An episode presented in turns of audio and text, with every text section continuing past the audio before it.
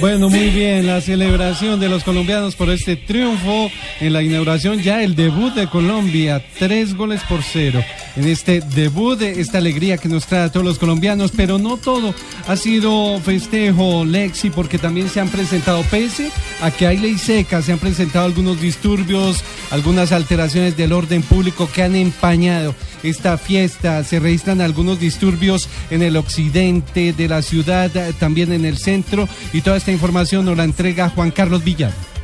Así es, buenas noches. Pues es un reporte preliminar que entregan las autoridades de Bogotá referente a varias riñas que se están registrando a esta hora y que se han registrado durante el transcurso de la tarde luego del partido que ganó la selección Colombia tres goles por cero. Hay el reporte de que hay riñas a esta hora en la avenida Jiménez con 13, también en el sector de la Quinta con 31 y otra en la localidad de Fontibón, en una de las salidas eh, de Bogotá, también en la calle 13. A esta hora las autoridades se dirigen hacia esos puntos para verificar y tratar de controlar, de contrarrestar estas riñas que hasta el momento pues se reporta que hay algunas personas lesionadas y esa invitación justamente que hacen las autoridades para que la gente celebre con mucha cordura para que no se generen peleas en el marco de esta celebración por este primer partido de la selección Colombia. Juan Carlos Villani, Blue Radio.